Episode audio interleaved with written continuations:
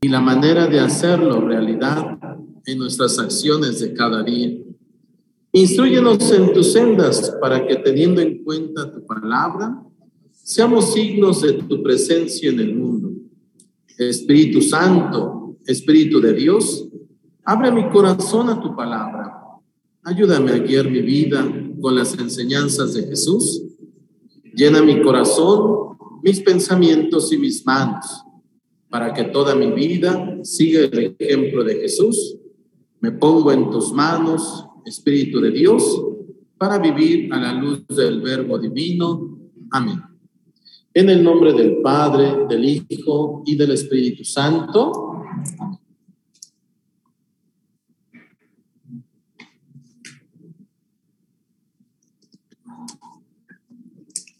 Salud. No les dije, perdón. Es que hace mucho calor Ustedes ahí en casa sí pueden beber su agüita. Muy bien.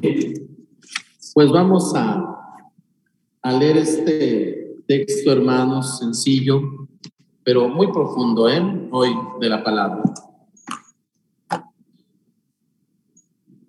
Empiezo a leer.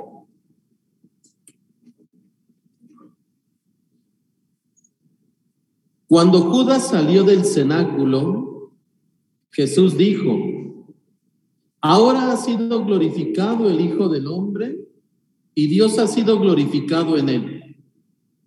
Si Dios ha sido glorificado en él, también Dios lo glorificará en sí mismo y pronto lo glorificará. Hijitos, todavía estaré un poco con ustedes. Les doy un mandamiento nuevo que se amen los unos a los otros, como yo los he amado. Y por este amor reconocerán todos que ustedes son mis discípulos. Palabra del Señor.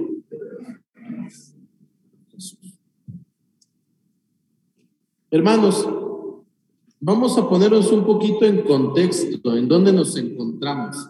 Estamos hablando de prácticamente el capítulo 13 de San Juan.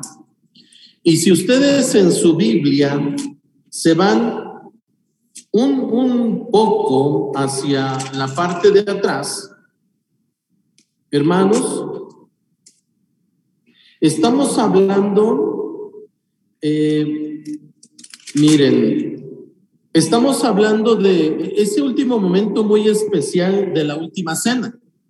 Si recuerdan ustedes todo este contexto. Estamos hablando del lavatorio de pies, estamos hablando de la, la última cena que está compartiendo con sus discípulos y demás. Y entonces viene este momento, este momento que es crucial, muy importante.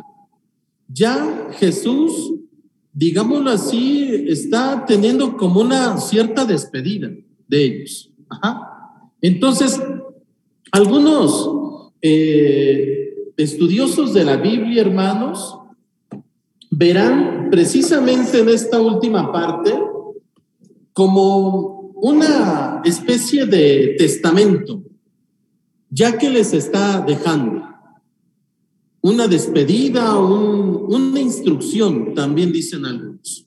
Ajá. Ya es último momento. Diríamos último momento entre comillas, ¿eh? porque aún así Todavía no es el último momento. Ustedes saben, el Señor resucitará, pero prácticamente el último momento será hasta cuando el Señor se vaya ya a los cielos. ¿Cómo se llama este momento?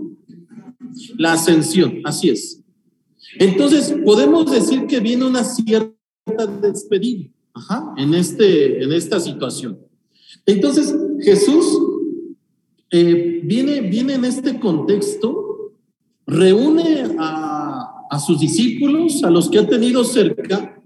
Y esto, hermanos, para nosotros no es muy ajeno. a lo mejor ustedes eh, recordarán eh, probablemente a sus abuelos, a lo mejor a sus propios padres, quienes ya no lo tengan, o, o alguna persona importante para ustedes. Lo que suelen hacer algunos es reunir a todos, especialmente a los hijos, a los más cercanos Y como que en ese momento son las últimas palabras que estamos expresando. Esto lo encontramos igual, hermanos, una, una, un, gesto similar lo encontramos en el libro de, del Génesis. Jacob reúne a sus hijos. Busquen, por favor, Génesis, capítulo 49, versículo primero. Jacob hace lo mismo, hermanos. Fíjense. Capítulo 49, anótenlo, versículo primero. Y entonces búsquenlo. Lo anotamos y luego lo buscamos. Esto en el libro del Génesis, hermanos. Capítulo 49, versículo primero. Les doy tiempo para que lo busquen.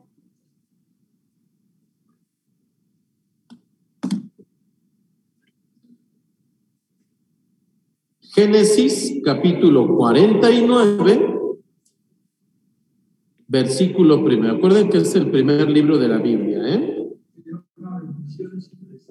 Así es. Fíjense cómo Jacob, hermanos, reúne a sus hijos. Voy a empezar a leer. Dice, Jacob llamó a sus hijos y les dijo, reúnanse, que les voy a anunciar lo que sucederá en el futuro. Júntense, hijos de Jacob, oigan y escuchen a Israel su padre. Palabra de Dios. Jacob reúne a sus hijos y les va a empezar a manifestar pues su última intención es lo último que Jacob hace con sus hijos, los reúne. ¿Qué es lo que hace Cristo con sus discípulos? Los reúne en esa última cena. Y les está manifestando, hermanos, lo más importante. No quiere decir que todo lo demás no haya sido importante, pero hermanos, cuando nosotros estamos en torno a una persona que va a morir, a una persona que apreciamos, que es importante para la familia, para, para, nosotros, estamos esperando, por, por supuesto, que nos va a decir cosas importantes para nosotros, para la familia. Y aunque son palabras, hermanos, y no tienen a lo mejor un peso legal, jurídico, sin embargo, hermanos, lo que nos dice esa persona como últimas palabras para nosotros va a ser lo más importante que nos deje, ¿no es cierto? Por eso les digo, yo no sé si ustedes han vivido así. Yo no, no tuve esa oportunidad. Con mi madre no, no hizo algo así. Yo no tuve la oportunidad de saberlo con mis abuelos, no lo sé, pero sí me he enterado de que hay algún ser querido eh, que reúne a sus hijos como última intención y entonces les empieza a decir una serie de cosas, ¿no? Cuida a tu hermano, cuiden a su madre, cuiden a su padre, no se, este, se olviden de estar juntos, no sé, situaciones así, ¿no? Como parte hermano ya de una herencia. No en ese momento es que se ponga a distribuir las casas, los bienes, el dinero y las cosas, no, como que da una serie de recomendaciones en ese momento la persona que está a punto de fallecer. Entonces, hermanos, por eso les decía que este momento para Jesús va a ser muy importante porque reúne a sus hijos, reúne a sus discípulos. Y entonces viene este momento de despedida. Ya vimos que Jacob hizo lo mismo y hay otros eventos sucesivos, como creo que Moisés también lo hace, Job también lo hace y otros personajes así importantes. Ajá. Entonces Jesús se reúne reúne a todos y viene como esa especie de testamento verbal que está dejando. Em, no, es, no es una despedida como les decía, hermanos. Jesús utiliza un tono cordial. ¿Cómo les dice a ellos? Hijitos. Incluso el término de hijitos lo volví a buscar en otra Biblia, hermanos, una Biblia que se llama El Peregrino, y también viene ese término de hijitos.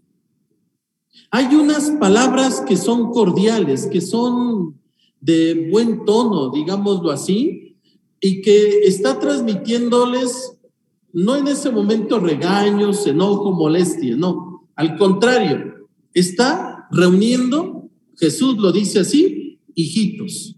Ajá. Y reúne a sus hijos, reúne a sus discípulos. Eh, viene este, este momento, hermanos, y entonces todo esto viene a ser de peso para los que están escuchando. ¿Qué les dice el Señor? Les doy un mandamiento nuevo, que se amen los unos a los otros como yo los he amado. Hermanos, entendamos el, término dar en griego se traduce como don.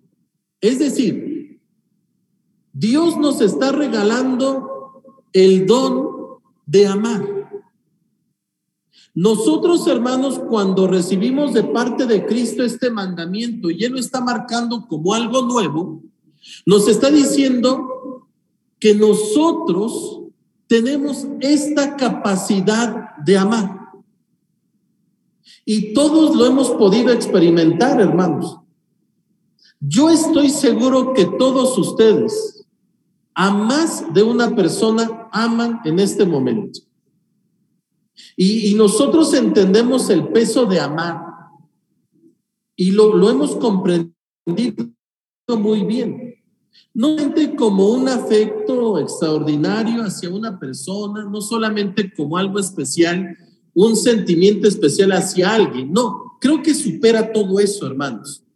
Hemos entendido el amor como la expresión total de entregar la vida por alguien. El que ama da la vida por el otro. Y lo hemos entendido en Cristo. Entonces, cuando Cristo dice, les doy un mandamiento nuevo, nos está diciendo que nos está dando la capacidad de amar. Y nos la dio, hermanos, desde que nosotros fuimos creados por Dios. Todos nosotros, hermanos, estamos hechos para amar. No estamos hechos para odiar, hermanos. Esa no es nuestra condición. Nuestra condición, hermanos, desde que fuimos creados por Dios, es de amar. Si ustedes, hermanos, se dan cuenta, en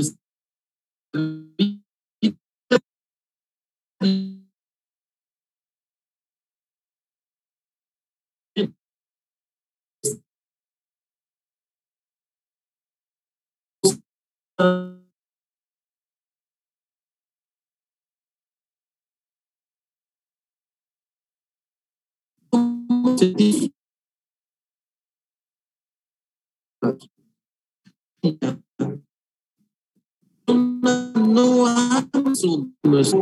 no fuimos hechos para desear mal, para no estar bien con el otro. Cuando nosotros amamos, como, como que se completa, hermano, nuestra vida y de forma integral, nosotros como personas nos sentimos bien, nos sentimos plenos. Y todo esto, hermanos, ¿cómo se los puedo comprobar? Pues creo que lo hemos sentido. Todos, cada uno. Y tenemos entonces esa capacidad. Entonces, cuando Cristo dice, les doy un mandamiento nuevo, ¿qué está haciendo? Lo único que está haciendo Cristo es recordarnos que nosotros tenemos que amar al prójimo. Eso es lo que está haciendo el Señor. Por eso, hermanos, eh, eh, este mandamiento, aunque el Señor lo marca como nuevo, porque así dice, ¿verdad? Dice, les doy un mandamiento nuevo. No, no, no propiamente, hermanos, eh, leía un poco más de esto y decía, no, fue, no, no es que solamente fuera nuevo, hermanos, porque Él lo estuviera manifestando en ese momento. En el libro de Levítico ya viene, hermanos, esto. Busquen por favor el libro de Levítico. El libro de Levítico en el capítulo 19, versículo 18. Levítico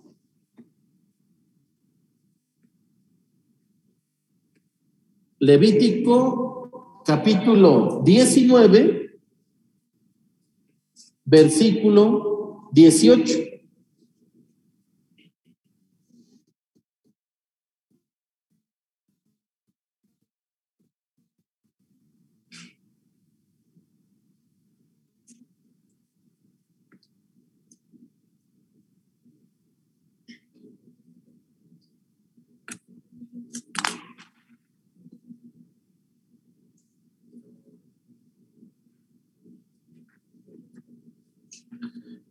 ¿Ya lo tienen? Ok, leo el versículo. No te vengarás ni guardarás rencor contra tus paisanos, sino que más bien amarás a tu prójimo como a ti mismo, pues yo soy Yahvé. Palabra del Señor. Hermanos, si se dan cuenta, ya estaba. El libro de Levítico en el Antiguo Testamento ya nos está dando ese mandamiento. ¿Por qué lo marca Jesús como nuevo?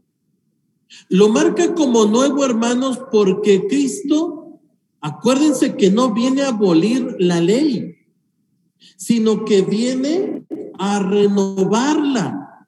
Es decir, toda la ley mosaica, toda la ley que se dio en Moisés, muchos la cumplían por cumplir. Y es que esa es la, la, situación, hermanos, constante, la discusión con los, con los fariseos. Que ellos cumplen por cumplir. Ustedes recordarán muchos de los milagros. Cuando Jesús hacía milagros en sábado, ¿cuál era la molestia de los judíos? Oye, es que tú haces milagros en sábado. Y la ley marca, la ley marca que no tienes que hacer milagros ni trabajo alguno en sábado. Y entonces, hermanos, pues les decía Jesús, dices que esto era importante para esta persona. Esta persona tenía tanto tiempo enferma, se presentó, le sané, y entonces ustedes quieren anteponer la ley sobre una persona que necesitaba este milagro. Y esa era la discusión entonces con los, con los judíos.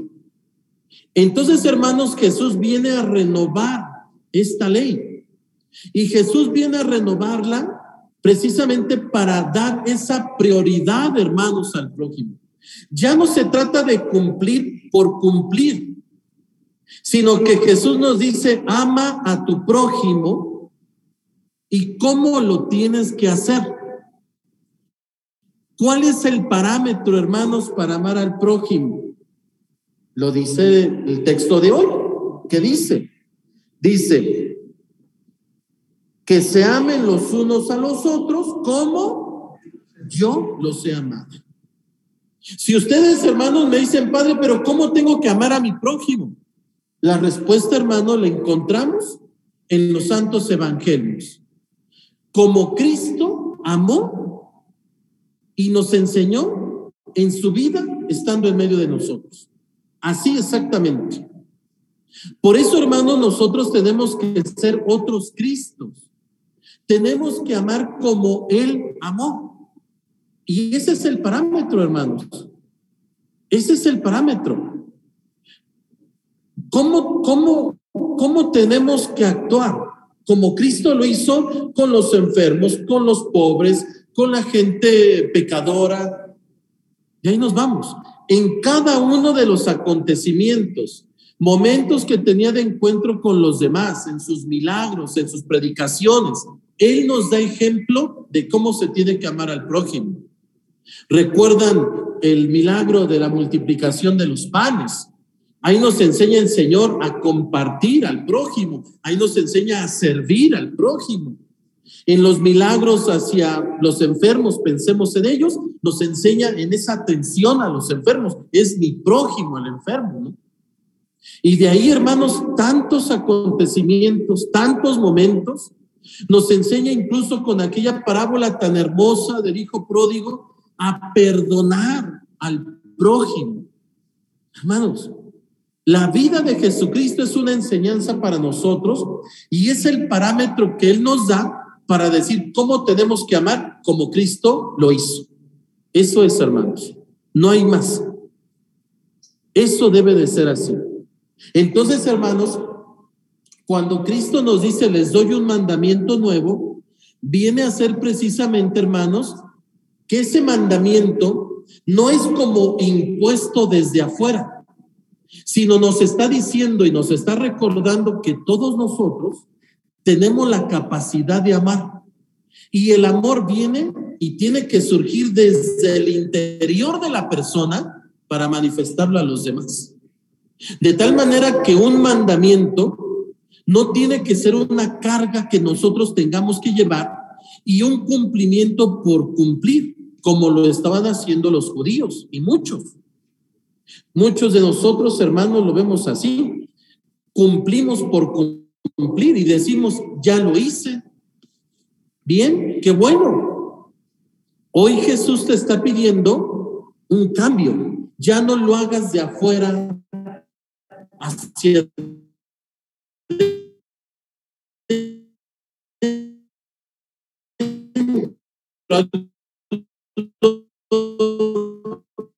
desde tu interior. Claro, ahí nos da, recordarán ustedes, aquel momento donde nos dice, eh, no ames solo a los que te aman, porque qué extraordinario haces, ¿no? Sino te dice incluso, ama a tus enemigos, ama a los que te odian, ¿no? todo esto, hermanos. Y nuevamente nos, nos viene a recordar el amor al prójimo. Fíjense, hermanos, entonces, este, este mandamiento, hermanos, no debe de ser una carga para nada. Ay, tengo que amar a mi prójimo, tengo que amar al otro, tengo que amar a los demás. No, es algo que tiene que subir. Por eso les decía hace un momento que el término dar se traduce como don. Y un don es un regalo, hermanos, que Dios nos dio. El amar es un don que Dios nos dio a nosotros. Es algo que todos tenemos, hermanos.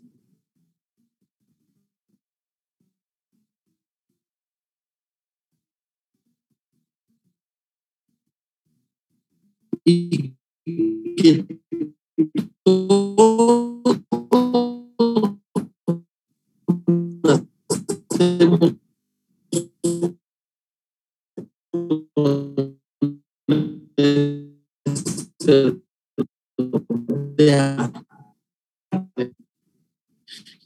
Entonces, hermanos, este, este al inicio del testamento, bueno, el testamento ya son los últimos momentos eh, prácticamente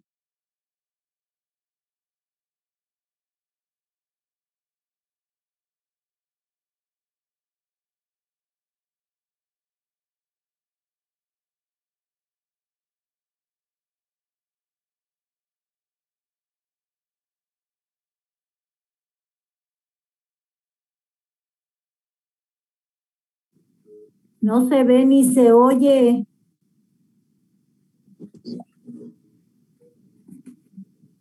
¿Ya se ve? ¿Se ve? ¿Se escucha? Ya, también. Ya ah, bien. Disculpen una falla ahí que tuvimos, hermanos. Entonces, ¿para qué nos pide el Señor amar al prójimo? ¿Para qué nos da este, este último mandamiento nuevo? Hay una indicación, bueno, parte de una indicación al final. ¿Qué nos dice?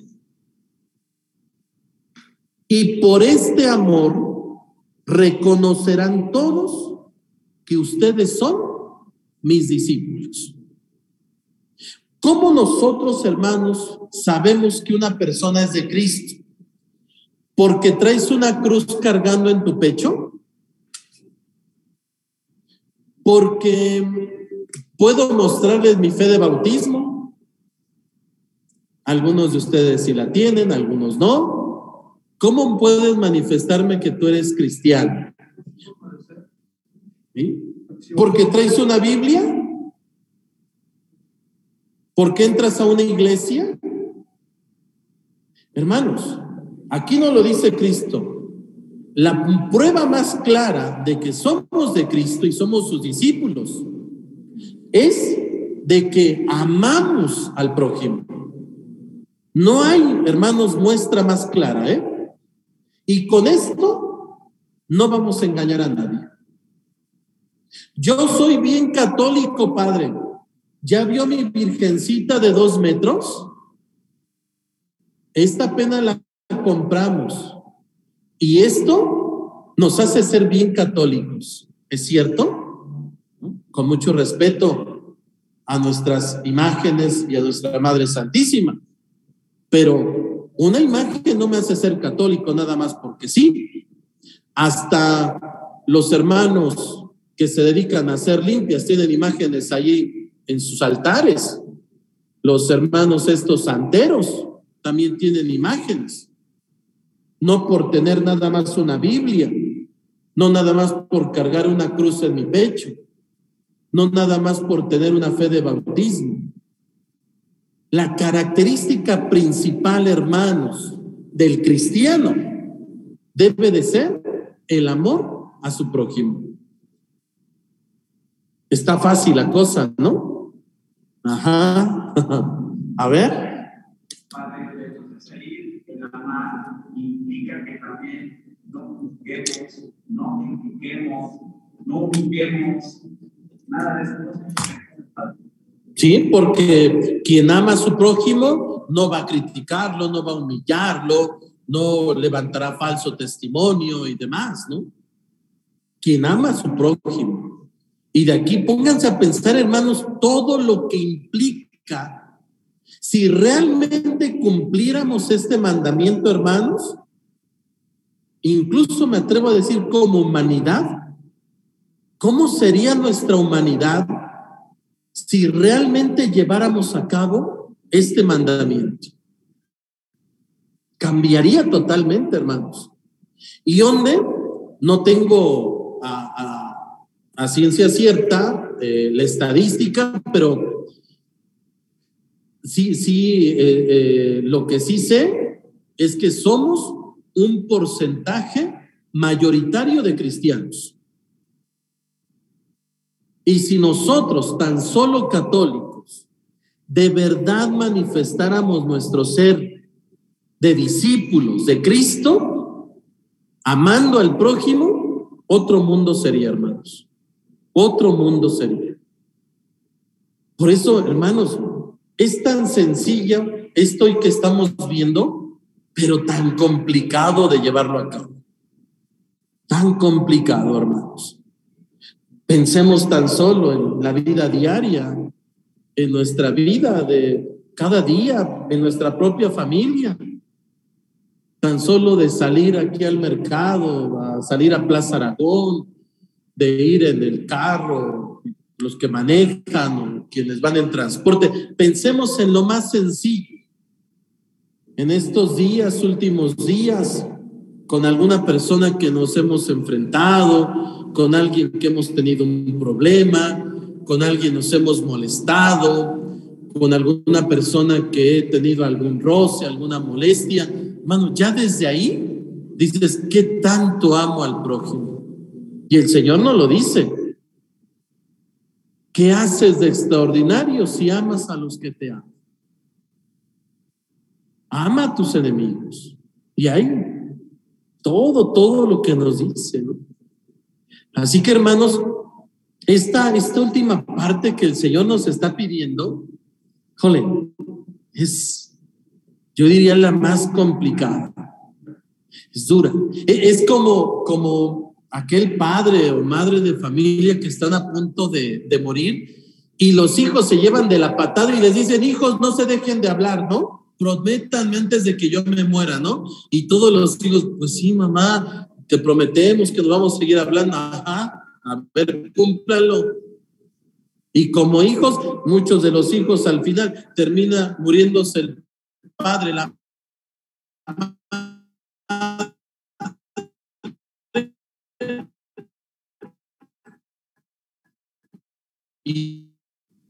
no se oye. Terminan peor peleándose. Señor, ¿dónde sus palabras? Y nos está esta parte que pesa. Y pesa mucho, hermanos. Y pesa más que ya conociéndolo, no lo llevemos a efecto, hermanos.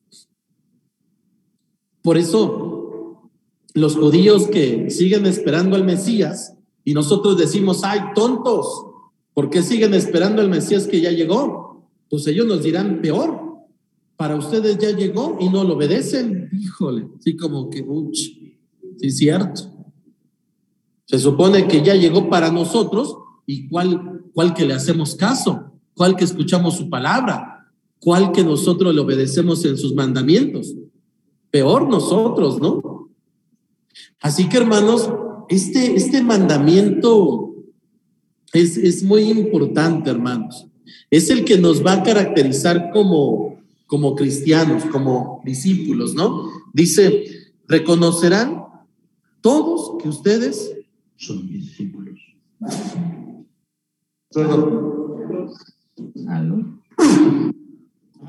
gracias. Reconocerán todos que ustedes son mis discípulos, dice así el Señor. Entonces, este es, hermanos, el, la enseñanza que, que hoy el Señor nos da. Eh, es el distintivo del cristiano. Es el ejemplo que tenemos que dar a los hermanos. No es un mandamiento entonces que viene desde afuera. Es algo que viene y surge desde el interior de la persona. No obligado, sino realmente deseado en su interior. Porque la persona fue así, hecha para amar, para estar bien con el otro. No fue hecha para odiar. Así que hermanos, este es el mandamiento, el mandamiento nuevo. No, no, no, el Señor de veras todo lo tenía bien claro. Así como que, Señor, ya no nos digas más, porque mientras más hablas, híjole, más nos va pesando y más nos queda, ¿no? Pero hermanos, es completa la doctrina de Cristo, si se dan cuenta. Incluso, hermanos, hasta el que no cree, podemos decir, hermanos, que nosotros como humanidad tendríamos que llevarnos bien con uno y con otro, con mi vecino, con el amigo, con el compañero de trabajo, incluso por formar una buena sociedad, por sobrellevarnos en la sociedad. Estamos juntos aquí en este mundo. Y por lo menos, si lo queremos ver así, hermanos, incluso como lo más básico, como normas básicas, hermanos, de convivencia entre nosotros el respeto entre unos y otros, el sobrellevarnos entre unos y otros. Pongámonos a pensar con las personas que no nos llevamos bien, con aquellos que estamos mal, cuando nos peleamos en la casa y cuando no estamos bien en la casa con alguno, con otro, ¿no? En el trabajo.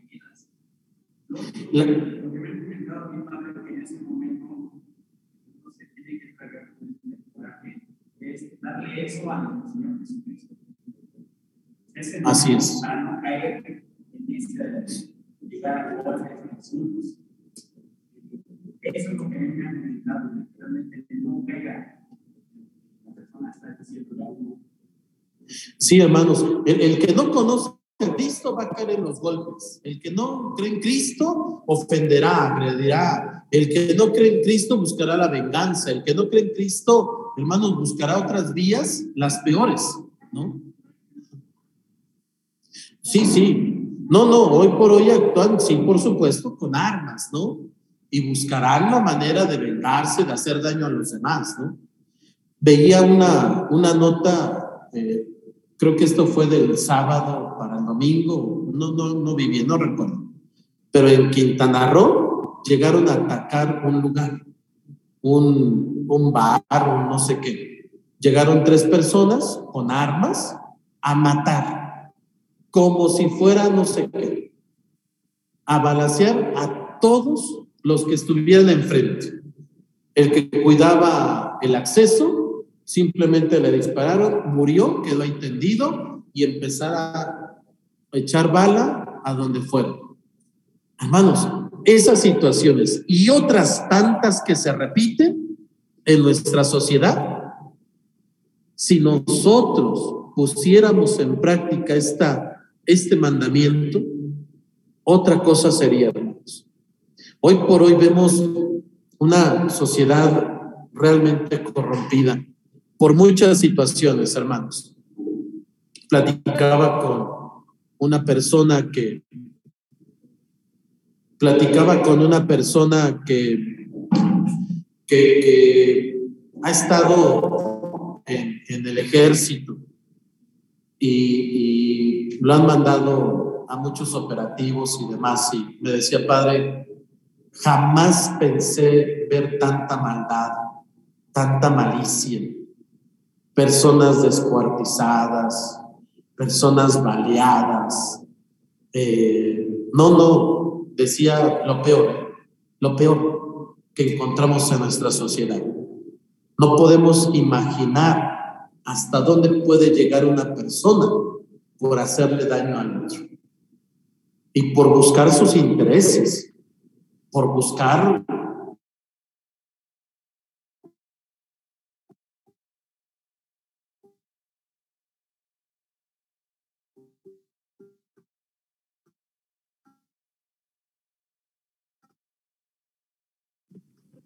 Se pausó. Está pausado.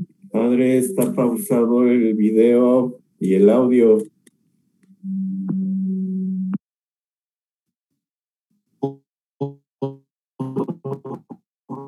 Temas de dinero. Sí. Sí.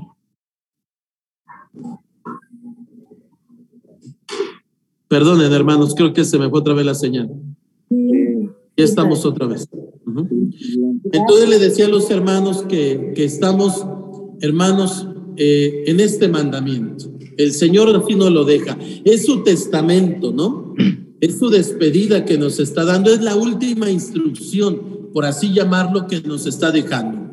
Claro, Él, después de este acontecimiento, viene su pasión, viene su muerte y vendrá su resurrección. Todavía dirá más, más cosas a los discípulos, pero esta será alguna de las más importantes, de las más básicas como cristianos, hermanos. Ajá.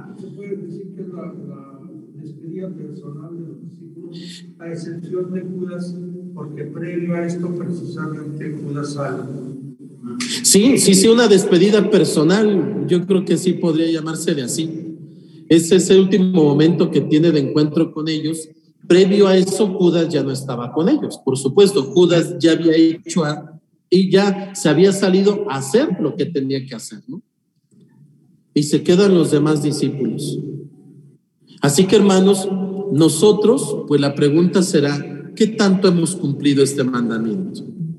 ¿Qué tanto lo hemos llevado a efecto? Es claro, hermanos, el mandamiento. No hay más. Creo que todos lo entendemos. Amar al prójimo como Cristo nos ama. Así que, hermanos, volteemos a ver las obras de Cristo. Pensemos si hemos actuado como Cristo.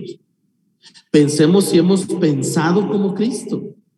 Pensemos si hemos hecho la, la labor, la obra, como Cristo lo hizo. ¿Cómo ha sido?